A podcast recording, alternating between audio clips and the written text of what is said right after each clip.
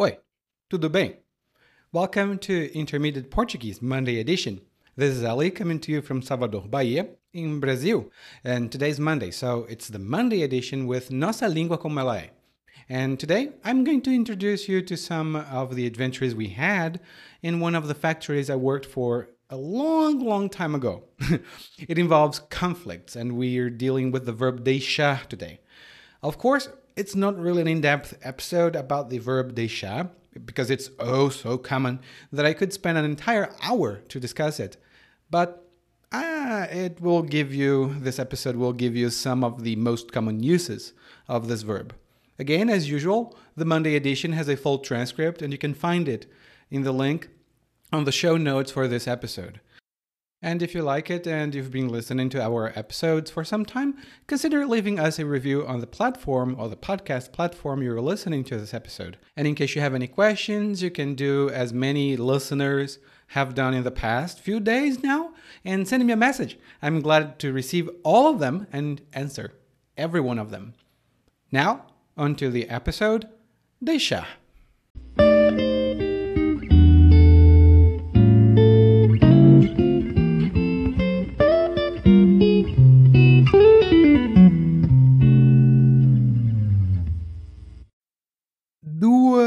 Coisas que eu preciso esclarecer com você, caro ouvinte, cara ouvinte. Essas duas coisas que preciso esclarecer são que, primeiro, a gente tem duas palavras, escusas e desculpas, e as duas servem para dizer a mesma coisa. Mas a palavra desculpa é muito mais comum. A segunda coisa que preciso esclarecer é que os brasileiros dão muitas desculpas para atrasos. Acho que isso acontece com muitas pessoas, mas como eu moro no Brasil, acho que aqui é mais comum. Trabalhei numa empresa onde um cara sempre chegava atrasado. Toda semana ele contava uma ou outra história para justificar o atraso. Uma vez ele tinha ido visitar uma tia doente. No outro dia, ele tinha sofrido um acidente. Mas a desculpa mais comum e mais absurda era quando a avó dele morria. a pobre velhinha deve ter morrido pelo menos três vezes. Quando a avó dele morria, ele não aparecia no trabalho.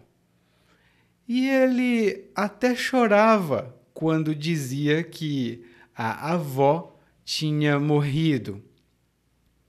Mas um dia meu chefe ficou irritado e disse: Kleber, deixe a sua avó quieta. Se não quer trabalhar, diga, mas deixe a velha quieta. Ai, essa doeu. E a expressão que o chefe usou foi deixar alguém quieto, que significa não incomodar alguém deixar alguém em paz, não importunar ou não ser chato com alguém. É uma expressão comum e usa um verbo ainda mais comum, o verbo deixar. E esse é um verbo muito versátil mesmo. E hoje vou deixar de lado a história que eu contei e vou apresentar outros usos dessa palavra. Bom, eu acho que não vou conseguir deixar de lado a história.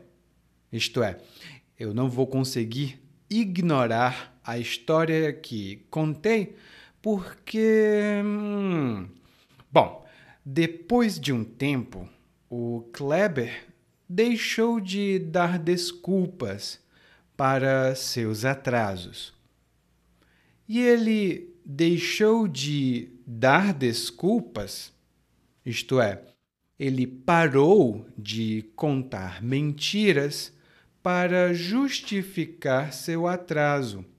Bom, ele deixou de fazer isso porque ele saiu da empresa.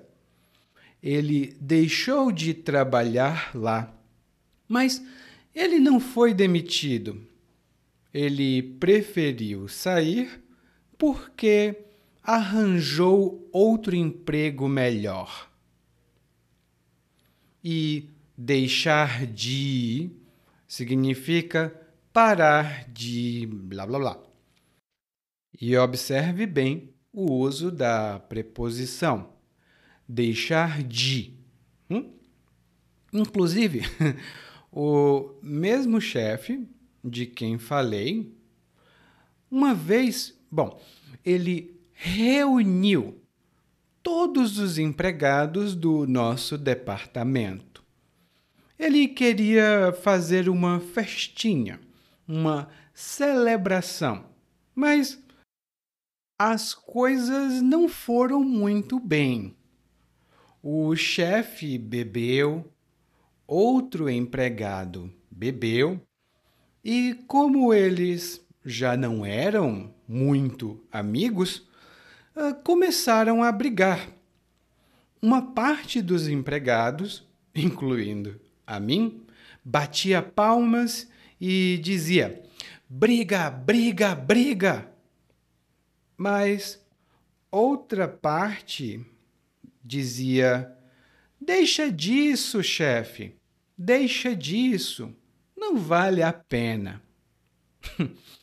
Pouco tempo depois, o empregado que brigou com o chefe, ele saiu da empresa. O empregado foi demitido.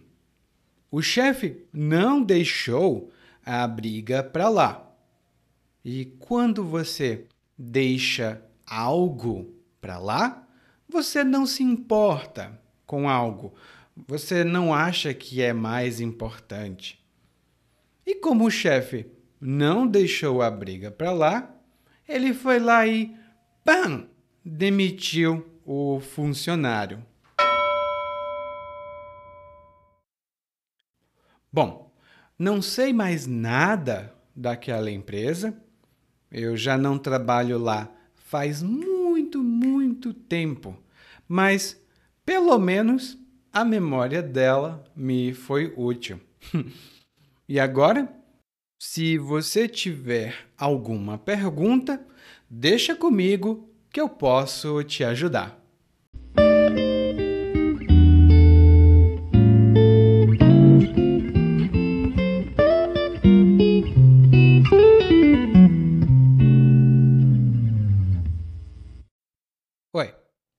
Tudo bem? Provavelmente você escuta nosso podcast há algum tempo. Bom, se não for o caso, eu me apresento para você. Eu sou o Eli, é, para Eliakim, e sou professor de português, responsável pelo podcast, pelo site portuguesewitheli.com, pelo outro site readbrazilianportuguese.com e muitas outras fontes de conteúdo para aprendizes de português que, como você, querem falar e entender o português brasileiro. Se você gostar desse podcast, você pode fazer uma avaliação do nosso podcast no Apple Podcasts. Você pode fazer a sua avaliação e isso ajuda muito. Obrigado.